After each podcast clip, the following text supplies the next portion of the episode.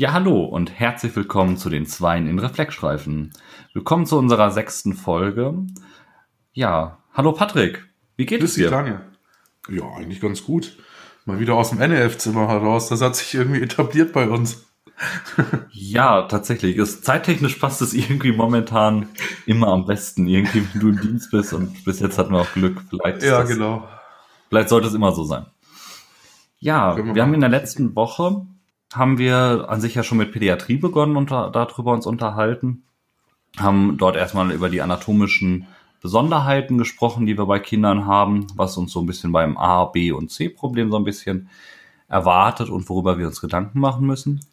Und heute haben wir uns überlegt, wir wollen uns noch weiter mit Kindern beschäftigen und zwar über den Fieberkrampf wollen wir uns unterhalten. Erstmal Notfall, den wir nicht ganz so oft haben. Wir haben das letzte Mal ja schon darüber gesprochen, dass ja nur vier bis circa fünf Prozent aller Notfalleinsätze überhaupt Kindernotfälle sind. Bedeutet natürlich, dass wir den Fieberkrampf als solches ja immer noch seltener sehen. Mhm. Aber Patrick, was ist denn überhaupt ein Fieberkrampf und wann sprechen wir davon? Also wie du schon gesagt hast, ne, Kinderunfälle, Kindernotfälle sind ja im Rettungsdienst relativ wenig. Und äh, wenn man sich die Zahlen dazu anguckt, sind von diesen vier oder fünf Prozent der Einsätze, die wir haben mit Kindern, dann auch wiederum nur circa fünf Prozent auch äh, ja, Fieberkrämpfe. Und Fieberkrämpfe tauchen eigentlich so im Alter zwischen fünf, äh, sechs Monaten und sechs Jahren auf. Meist so im Rahmen eines fieberhaften Infekts. Ähm, meist krampfen die Kinder dann generalisiert tonisch-klonisch. Und das dann für wenige Minuten eigentlich. Und meist ist es ja so, wenn der Rettungsdienst eintrifft, ist es in der Regel auch eigentlich schon vorbei. So, wir machen die Tür auf oder lassen uns die Tür aufmachen und was sehen wir dann meist? Irgendwie ein Kindchen auf dem Arm der Mama, auf dem Papa, vielleicht aber auch äh, in der Nachschlafphase irgendwie auf dem Sofa liegend oder sowas. Und meist hast du dann natürlich auch sehr aufgeregte Eltern, weil machen wir uns nichts vor. Ich glaube, da so ein, so ein Kleinkind oder gar äh, ja, mit sechs Monaten ja noch ein Baby, tonisch-klonisch, also generalisiert Krampfen zu sehen als Elternteil, das äh, ist schon imposant und sieht, sieht glaube ich, auch echt äh, fürchterlich aus. Und meist sind dann die Eltern natürlich sehr, sehr unruhig und ängstlich. Und da gilt es schon, die Eltern eigentlich einzufangen. Denen das auch mitzuteilen, ähm, dass so ein Fieberkrampf natürlich ganz schrecklich aussieht, aber man ist jetzt da, man hilft und muss natürlich da auch schon wieder ruhig und empathisch auftreten. Haben wir ja letzte Woche auch drüber gequatscht, dass die Behandlung von dem Kind ganz essentiell auch davon abhängt, wie man mit den Eltern kommuniziert. Umso ruhiger die Eltern wieder werden, umso mehr Ruhe strahlen natürlich auch aufs Kind aus.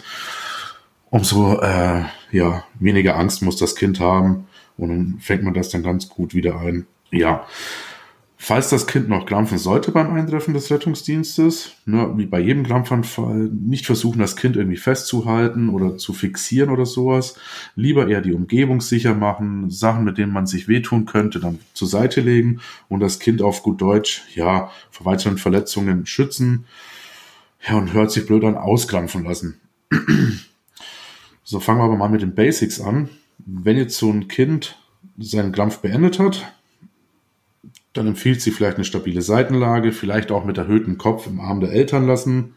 Natürlich gucken, dass die Atemwege frei sind, bei Bedarf freimachen, den Notarzt dazu rufen. Dann natürlich O2 kann man verabreichen über die Brille, zwei bis vier Liter. Na, wenn man daran denkt, wenn ein Kind krampft, kann ja auch die Atmung dann zum Stillstand ein bisschen kommen.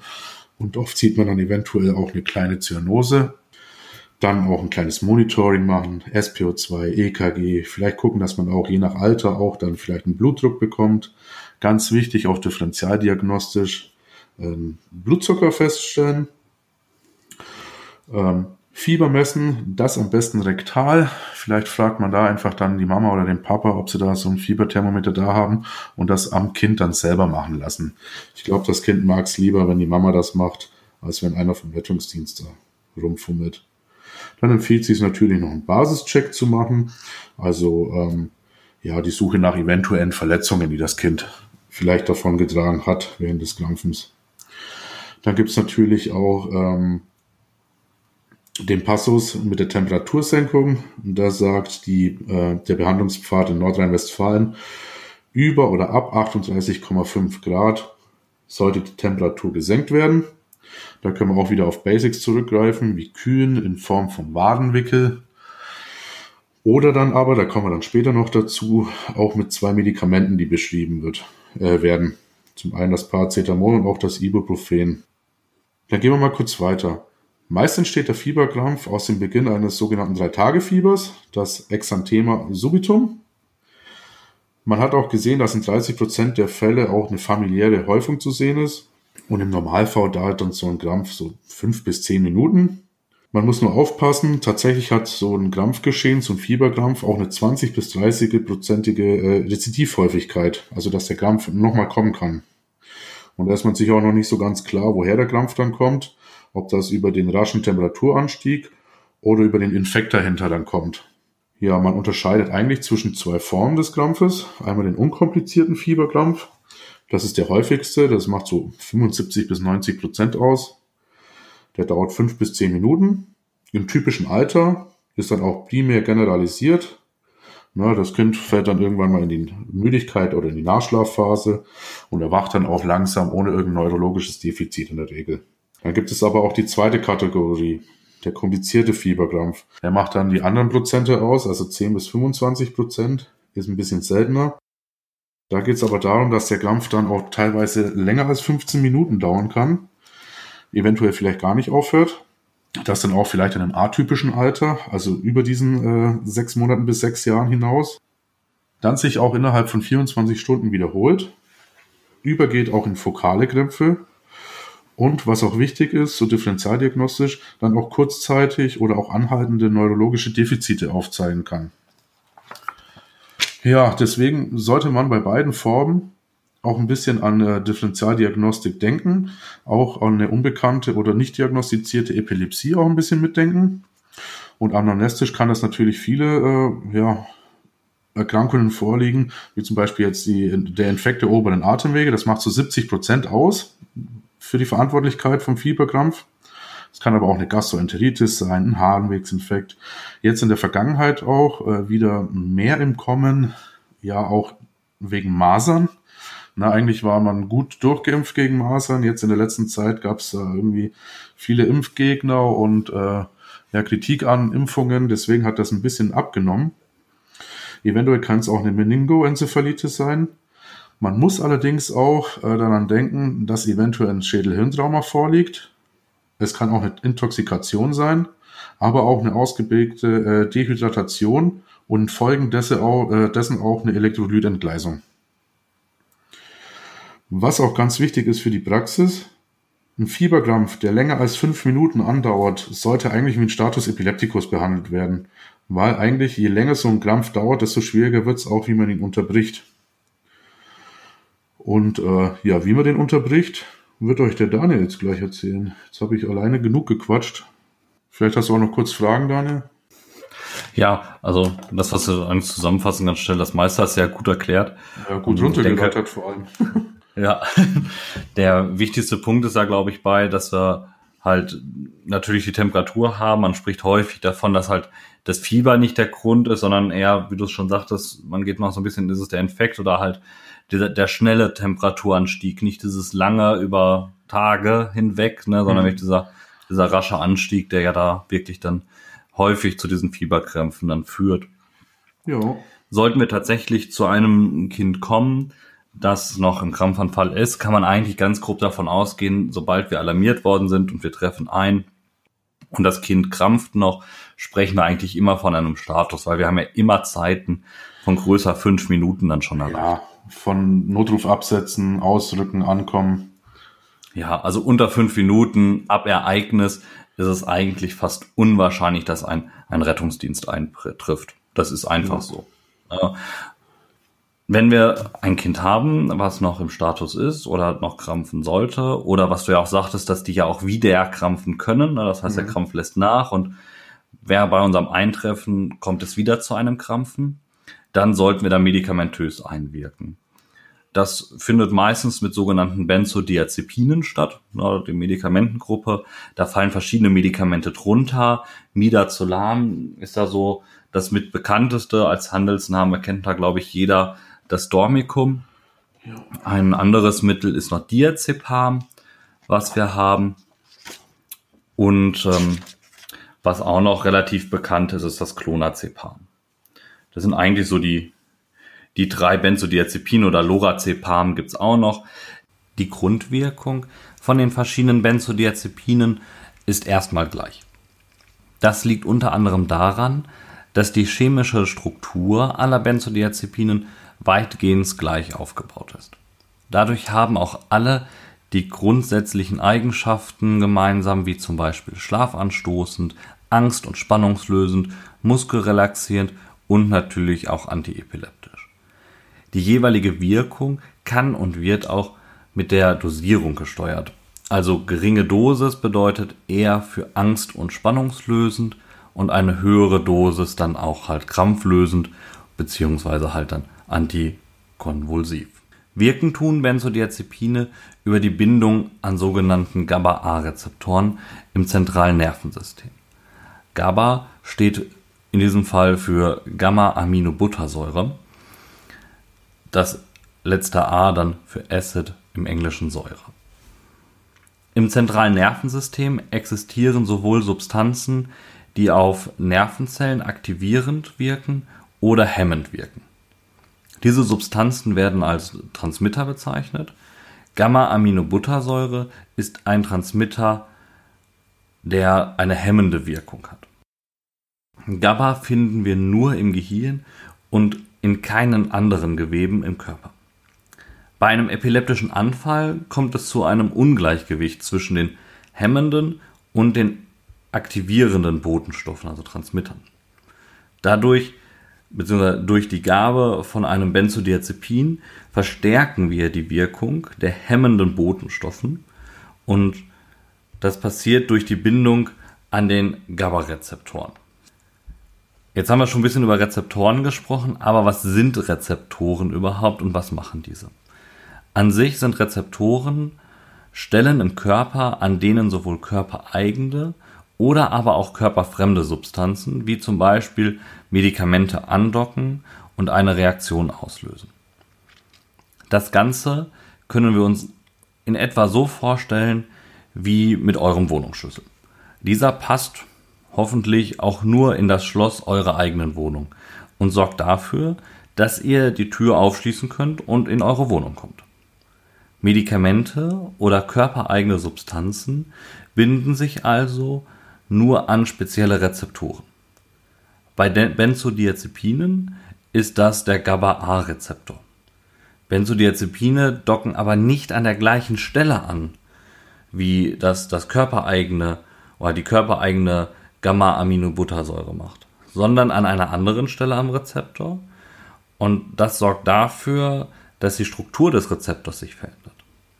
Durch diese veränderte Struktur des Rezeptors kann das körpereigene GABA deutlich leichter andocken an den Rezeptoren. Durch die nun vermehrt gebundene Gamma-Aminobuttersäure an dem Rezeptor öffnen sich zelluläre Chloridkanäle. Durch diese Öffnung dieser Chloridkanäle kommt es dadurch, also kommt es dazu, dass leichter Chloridionen in die Nervenzelle einströmen können durch das nun vermehrt einströmen oder durch die vermehrt einströmenden Chloridionen erhöht sich logischerweise die Konzentration von Chlorid in der Zelle. Und dieses, diese höhere Konzentration in der, also die höhere Konzentration vom Chlorid in der Zelle führt in der Zelle zu einer Hyperpolarisation. Bedeutet, die Zelle ist negativer geladen und die Nervenzelle ist dadurch weniger erregbar, was im Endeffekt dazu führt, dass der Körper wieder langsamer wird und wir eine und wir dadurch den Krampf durchbrechen können. Jetzt hatte ich schon gesagt, wir haben verschiedene Medikamente, die erstmal relativ gleich wirken. Sowohl das Midazolam wie auch das Diazepam als Wirkstoff. Und bei Kindern, also man muss zum Midazolam erstmal kurz vorweg sagen, das wird häufig im Bereich Krampfanfall benutzt, auch ähm, vor allem als nasale Variante.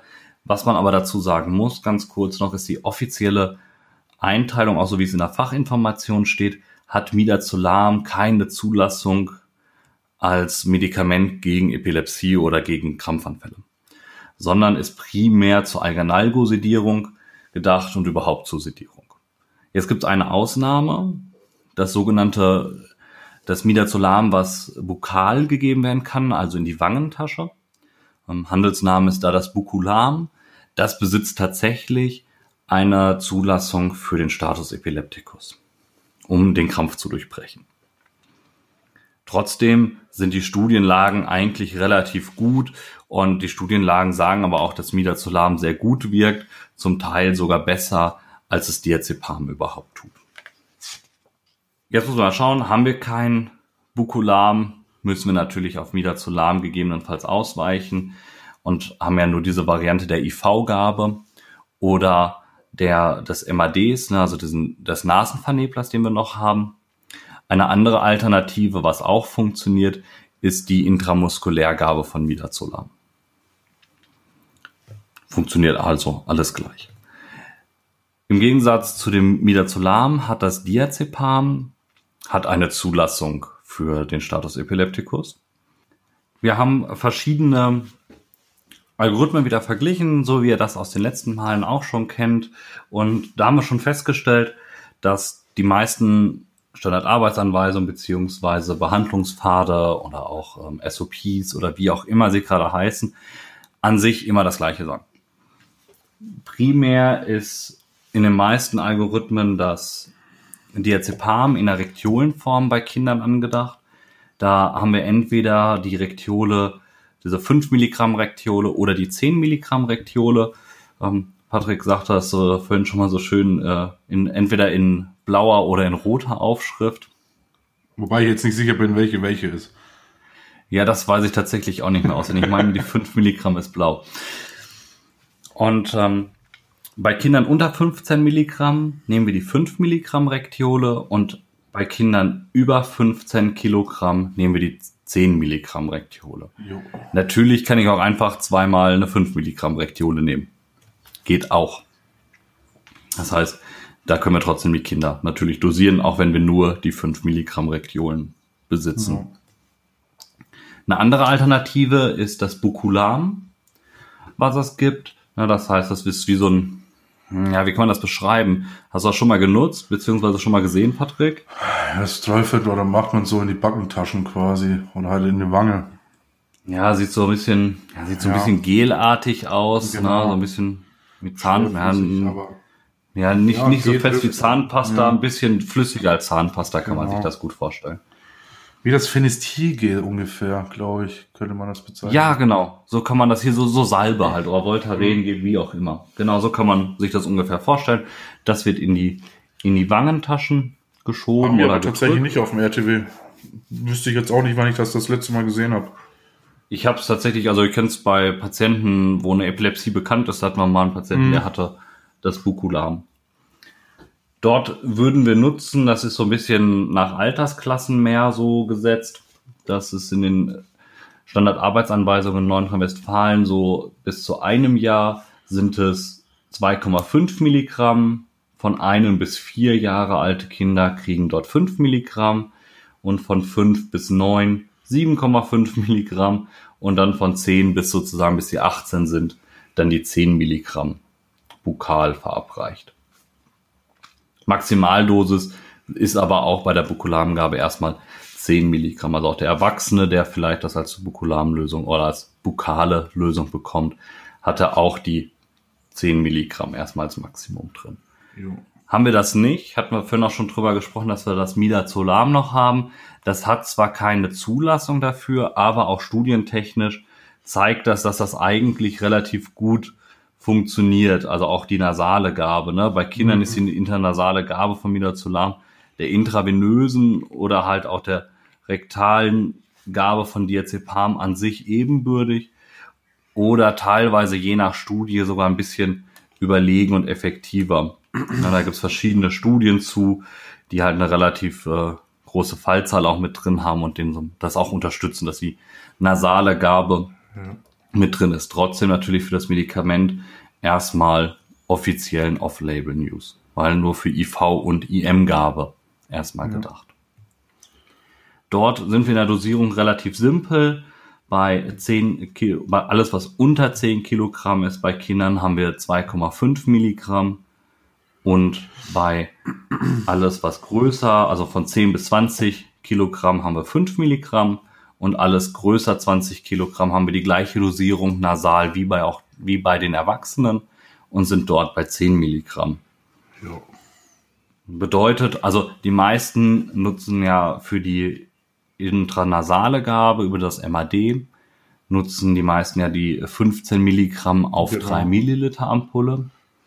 Bedeutet, wir haben 5 Milligramm pro Milliliter. Bei der nasalen Gabe. Genau. Bei der nasalen Gabe muss man auch beachten, maximal 1 Milliliter pro Nasenloch. Genau. Das bedeutet, wir würden beim Kind unter 10 Kilogramm 0,5 Milliliter, also einen halben Milliliter Midazolam nasal verabreichen, auf ein Nasenloch ruhig. Da empfiehlt es sich vielleicht, was zu viel in der Spritze ist, vorweg schon mal zu entwerfen oder äh, wegzuspritzen, damit man nicht äh, dazu neigt, vielleicht überzudosieren. Ja, vor allem bei beim Krampfanfall kann schon mal passieren, ne, das Kind bewegt sich noch, genau. aber man kommt aus Versehen auf den Kolben drauf. Da ist das, glaube ich, eine ganz gute Variante. Und sobald man da sieht, man kann das wahrscheinlich vielleicht nicht sauber sedieren, ähm, ähm, nicht sedieren, äh, dosieren. richtig dosieren. Das ist das richtige Wort. Natürlich heißt es jetzt nicht, wenn wir ein Milliliter in so einem, in einem Nasenloch haben, dass wir da nichts mehr rein da darf, nie wieder, sondern man muss ungefähr zwei bis drei Minuten warten und dann darf wieder über das jeweilige Nasenloch wieder ein Milliliter Flüssigkeit gegeben werden das braucht einfach die Nase, um vernünftig zu, ähm, das einmal aufgenommen zu haben, um dann wieder bereit für neue Flüssigkeit zu geben. Meine oh, persönlichen ja, Erfahrungen, ja, meine persönlichen Erfahrungen mit Midemida-Zolam sind an sich eigentlich relativ gut. Bei Kindern hatte ich es, glaube ich, noch nicht. Da hat das immer mit der Rektiole funktioniert. Aber bei Erwachsenen mit dem Midazolam, finde ich, hat das eigentlich immer ganz gut geklappt. Ja. Was man auch noch bedenken muss, was geht, ist Midazolam intramuskulär. Die hat auch äh, im Vergleich zu intravenös gegebenen Lorazepam zum Beispiel ähm, sich in den meisten Studien doch als relativ gleichwertig erwiesen. Das heißt, das wäre auch immer noch eine, eine Wahl, wenn man keinen Zugang kriegt, man hat kein MAD-System dabei oder es funktioniert ja. einfach nicht. Wir hatten das letzte Mal mit mit Marco in unserer Sonderfolge darüber gesprochen, über den renitenten Patienten mhm. mit der Midazolamgabe, dass das nasal schon mal schwierig ist. Das liegt beim Krampfanfall. Natürlich das gleiche Problem kann uns da schon mal treffen. Und dann geht die EM-Gabe da genauso und die Dosierungen sind da wieder äquivalent zu der IV-Gabe, die wir dort haben. Nur darauf achten, dass ihr auch spitze Nadeln nehmt. Es gibt ja auch Rettungsdienste, die haben auch nur noch Blankfüllnadeln da geht eine IM-Gabe nur noch schwierig. Und mit einer stumpfen genau, also, Nadel versuchen, IM zu spritzen. Interessant. Genau, also immer schauen, dass man auch die, ähm, die, die ähm, Spritze nimmt und nicht die Aufziehkanüle. Genau. Die vernünftige. Am besten natürlich wäre dann die IM-Kanüle, wenn sie vorhanden ja. ist. Jetzt sagen unsere beiden Arbeits Standard-Arbeitsanweisungen. Ich habe jetzt äh, Schleswig-Holstein noch neben mir liegen. Ähm, Patrick hatte sich wieder so ein bisschen auf Nordrhein-Westfalen fixiert. Ja. Wir sollten nach Möglichkeit noch Fieber senken. Das macht das Midazolam nicht. Das Midazolam durchbricht nur den Krampf, den wir haben, den das Kind halt hat. Und dementsprechend müssen wir gegebenenfalls noch Fieber senken. Ähm, die Schleswig-Holsteiner Standardarbeitsanweisung sagt, weil ähm, Behandlungspfade sagen dort 38,5 Grad mhm. ist da so die Grenze. Also alles, was größer 38,5 Grad ist, soll therapiert werden. Dort mit Paracetamol. Was sagt, was sagt unsere Standardarbeitsanweisung in oder unser Behandlungspfad in Nordrhein-Westfalen dazu, Patrick? Die sagt eigentlich das Gleiche von der Temperatur her. Also ab oder größer 38,5 soll gesenkt werden. Natürlich, wir sind Notfallsanitäter, wir machen erstmal das Minimalinvasive. Das heißt, wir können versuchen zu kühlen, Wadenwickel zu machen. Je nach Alter des Kindes lasst es das dann auch zu. Ähm, kleine Kinder neigen dazu, dann, weil es halt dann auch kalt ist, äh, das nicht so anzunehmen oder je nach Vigilanz dann auch. Und ähm, Nordrhein-Westfalen gibt tatsächlich Paracetamol und Ibuprofen vor. Fangen wir mal mit dem Paracetamol an. Ähm, da gucken wir natürlich auch ein bisschen nach Kontraindikationen wie Allergien, Unverträglichkeiten, bekannten Leberfunktionsstörungen oder auch Niereninsuffizienz. Das ist so das äh, Schlimmste an Kontraindikationen. Darauf habe ich mich jetzt erstmal beschränkt. Und dann ähm, von der Dosierung her, wir geben es rektal, das heißt als Zäpfchen. Da auch den kleinen Tipp, dass vielleicht die Mama oder den Papa machen lassen oder die Bezugsperson. Ähm, das nehmen die da, glaube ich, ein bisschen besser an, als wenn es ein Fremder macht. Und äh, von der Dosierung her sagt man zwischen sechs Monaten und zwei Jahren 125 Milligramm, zwei Jahre bis acht Jahre 250 Milligramm und dann von acht bis zwölf Jahren 500 Milligramm. Es gibt auch Rettungsdienste, die haben natürlich das äh, Paracetamol als Perfalgan auch ähm, als Kurzinfusion. Und da richtet man sich danach so Patienten ab 10 bis 50 Kilo, ungefähr so 15 Milligramm pro Kilogramm Körpergewicht. Und dann ähm, alles, was über 50 Kilo ist, kann bis zu einem Gramm Paracetamol dann bekommen. Auch da kann man wieder gucken, wie ähnlich wie beim MAD, dass man die Menge nicht benötigter Infusion vorher abzieht und verwirft, dass man da dann auch nicht überdosiert. Natürlich muss man dann aufpassen, wenn man das dann gegeben hat, dass es nicht zu allergischen Reaktionen kommt, beziehungsweise darauf, ähm, dann reagieren kann. Es gibt auch ähm, das Analgetika-Asthma, da haben wir auch schon mal drüber gesprochen, dass man auf die Schmerzmittel dann mit einem Asthmaanfall reagieren könnte, im Auge behalten. Selten passiert dann auch mal die Hypotonie oder ein Kreislaufkollaps. Und was beachtet werden muss, das auch in der Anamnese ganz wichtig, ähm, wenn die Eltern eventuell schon Paracetamol gegeben haben als Zäpfchen, dass man ungefähr sechs Stunden ähm, einhält, was den Zeitabstand der Gabel abgibt. Gerade bei Zäpfchen, weil die ähm, Schleimhaut dann äh, im Popo quasi erst dann wieder nach sechs Stunden bereit ist, dann die neuen Mengen an ja, Wirkstoff aufzunehmen. Deswegen auch wieder die Kühlung als Alternative im Auge behalten. Das ist immer ein ganz suffizientes Mittel eigentlich. Ja, und dann sagt unsere SAA ja auch noch Ibuprofen. Auch mit der Indikation, um äh, Fieber zu senken, aber auch um Schmerzen zu nehmen. Ne, da sagt die Kontraindikation, dass man es nicht unter sieben Kilo geben sollte, beziehungsweise unter sechs Monaten. Dann auch wieder gucken, ne, mit Allergien oder Unverträglichkeiten, auch ob vielleicht ein bekanntes Asthma da ist. Und dann halt natürlich auch wieder die Leber- und Nierenerkrankungen im Auge behalten. Ja, das dosiert man aber per Os, also dann äh, in Tablettenform meist gibt es dann auch in den besonderen Dosierungen. Man sagt so ab sechs Monate bis zu einem Jahr ungefähr 50 Milligramm nur. Dann ab ein Jahr bis drei Jahre sind es dann 100 Milligramm. Nur ab vier Jahre bis fünf Jahre 150 Milligramm. Und zwischen sechs und zwölf Jahren dann 200 Milligramm. Und ab zwölf Jahren adaptiert man das dann wieder am Körpergewicht. Das sagt man dann so, ja, 10 Milligramm pro Kilogramm Körpergewicht ungefähr.